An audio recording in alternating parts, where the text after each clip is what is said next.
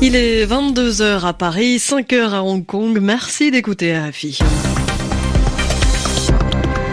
Andréane Mélard. Bonjour, bienvenue dans votre journal en français facile avec moi pour vous le présenter ce soir Sylvie Berruet. Bonsoir Sylvie. Bonsoir Andréane, bonsoir à tous.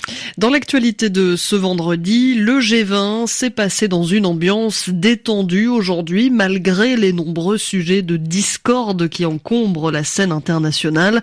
Les négociateurs travaillent en ce moment sur la déclaration finale.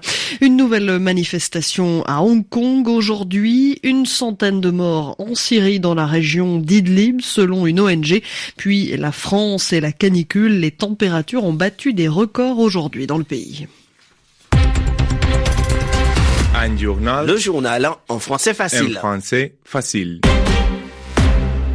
C'était le G20 aujourd'hui à Osaka. Il s'est déroulé dans une ambiance détendue, euh, malgré plusieurs sujets de tension entre les différents pays réunis. Il y a la guerre commerciale entre la Chine et les États-Unis, les sanctions contre l'Iran, le climat. Finalement, la journée s'est plutôt bien déroulée. Donald Trump, euh, notamment, est apparu complice avec ses homologues brésiliens, russes, quelques échanges un peu tendus tout de même.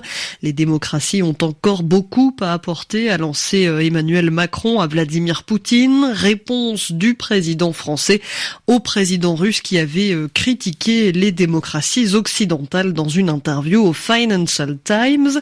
Aujourd'hui, les dirigeants n'ont toutefois pas montré leur division. Ceux que l'on appelle les Sherpas ont tout de même du travail cette nuit les Sherpas, ce sont euh, ces euh, négociateurs chargés de rédiger la déclaration finale. Le récit de notre envoyé spécial à Osaka, Mounia Daoudi. C'est quasi un rituel depuis l'arrivée de Donald Trump. Les Sherpas, chargés de rédiger la déclaration finale du sommet du G20, savent que chaque mot, chaque virgule devra être âprement négocié. Une épreuve pour parvenir à un texte qui fasse consensus pour des pays aux intérêts très divergents. Ainsi, à Hambourg, en 2017, c'est le climat qui avait le plus divisé le club des 20, Donald Trump ayant choisi de se retirer de l'accord de Paris. Et sur cette question, il a fallu inventer la formule du 19 plus 1 pour permettre aux États-Unis d'endosser in fine la déclaration finale.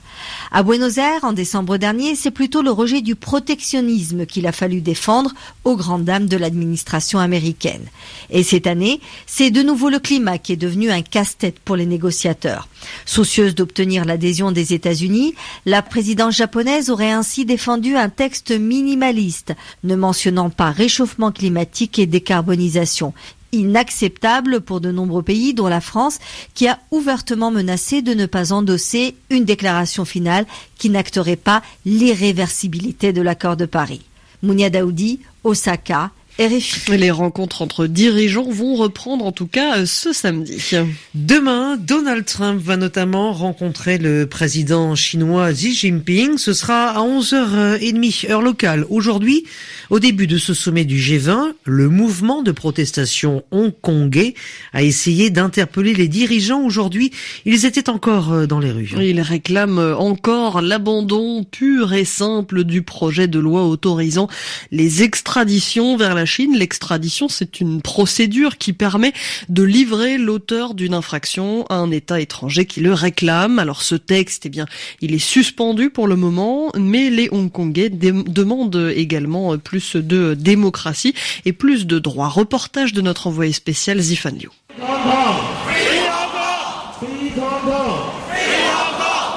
Encore une fois, les manifestants se sont réunis à l'arrière du LECO, le siège de l'exécutif, pour défendre leur droit à la démocratie. Mais pour Jeff O, l'un des organisateurs de ce soir, il n'est pas seulement question de l'avenir de l'ancienne colonie britannique. Si nous voulons un monde libre, notamment en Asie, et profiter du système des valeurs universelles du suffrage direct, de l'état de droit, nous devrions tous protéger Hong Kong, car c'est un sujet qui touche le monde entier. Cette manifestante est venue rappeler que les Hongkongais n'accepteront pas d'être assujettis au pouvoir central chinois. Libérer Hong Kong, démocratie maintenant. Nous n'aurons pas l'indépendance, mais nous méritons la formule un pays, deux systèmes, une distinction claire du système en Chine. À la veille de la rencontre entre Xi Jinping et Donald Trump, les manifestants ont un message à faire passer au président américain.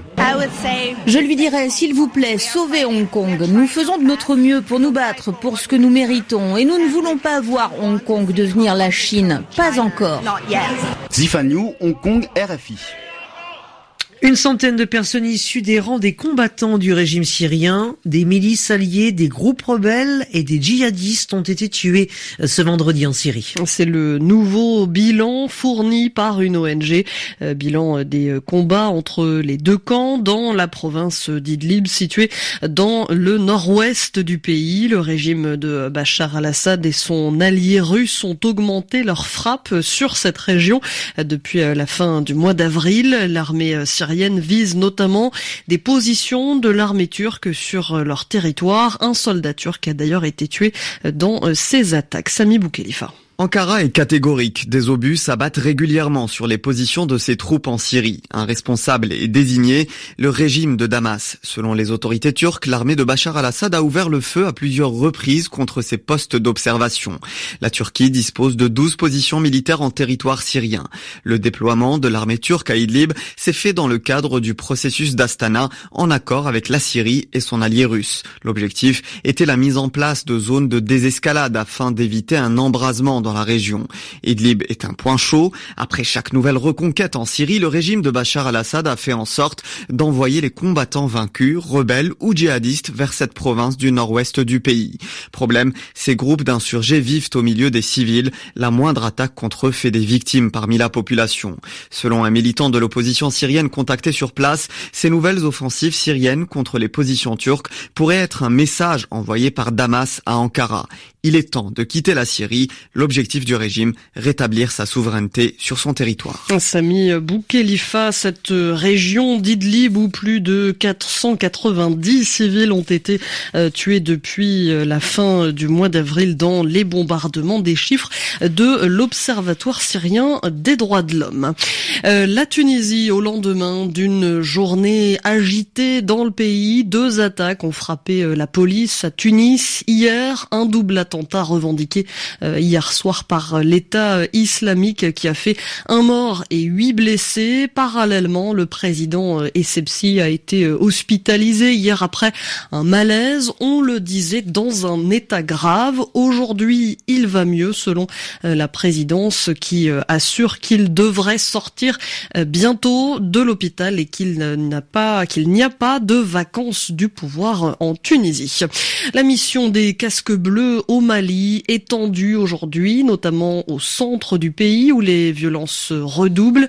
La MINUSMA, dont les effectifs restent inchangés, resteront donc jusqu'au 30 juin 2020 au Mali. Des sanctions vont également être prises contre toutes les personnes qui sont accusées de ne pas respecter le processus de paix. Un record euh, battu en France, hein, celui d'une température encore jamais enregistrée sur le territoire.